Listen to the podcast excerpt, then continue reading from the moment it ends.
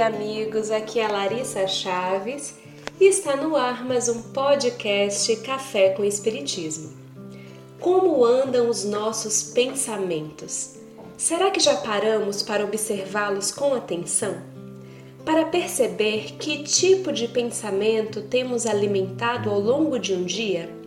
Quais as repetições? De que forma nos sentimos conforme o pensamento que acalentamos? Há uma estimativa entre os neurocientistas sobre a quantidade de pensamentos que podemos ter durante o dia. Prepare-se, pode ser surpreendente ou não. Alguns estudos indicam que os seres humanos são capazes de ter cerca de 70 mil pensamentos por dia. Isso equivaleria a aproximadamente 3 mil pensamentos por hora, 50 pensamentos por minuto. Segundo os neurocientistas, esse número é apenas uma estimativa e certamente existe uma variação entre as pessoas, mas o fato é que pensamos bastante. No livro Tesouros Libertadores, psicografado por Divaldo Franco, o espírito Joana de Ângeles dedicou um capítulo ao tema O Pensamento. Diz a benfeitora: Filósofos do passado e do presente, na sua grande maioria, assim como fisiologistas, anatomopatologistas de ontem e neurocientistas de hoje, informam que o pensamento é somente uma emanação cerebral que se consome com a desagregação neuronal. Infelizmente, ainda confundem a máquina em relação ao seu utilizador. Sem qualquer dúvida, o pensamento se exterioriza através dos veículos da mente, que é atributo do espírito o pensamento é portador de uma carga de energia que o qualifica simultaneamente como positivo ou negativo, interferindo nos relacionamentos humanos conforme as faixas vibratórias em que se expandem. Muitas experiências de laboratório têm comprovado o seu efeito avassalador sobre plantas, animais, crianças e pessoas outras fragilizadas física e emocionalmente. O inverso é igualmente verdadeiro.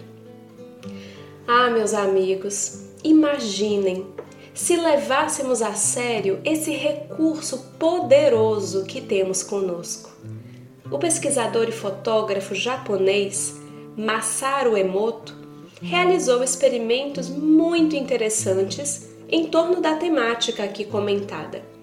No livro A Mensagem da Água, Emoto publicou parte das suas experiências sobre o poder do pensamento e da palavra.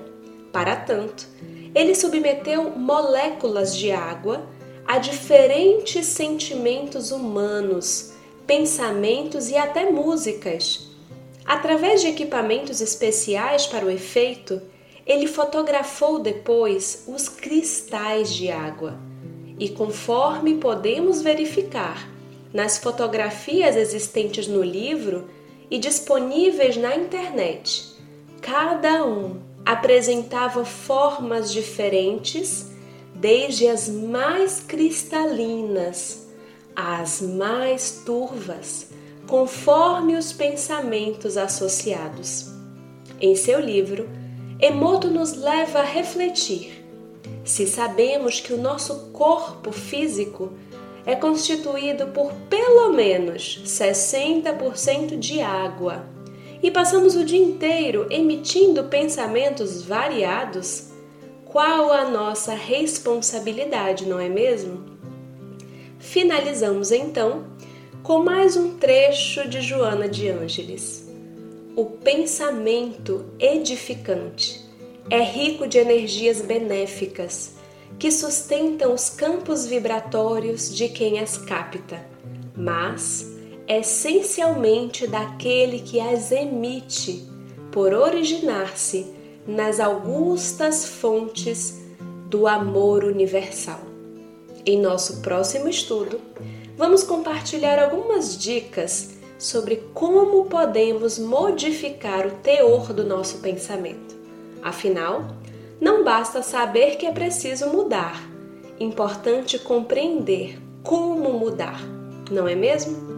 Um grande abraço para todos e até o próximo Café com Espiritismo.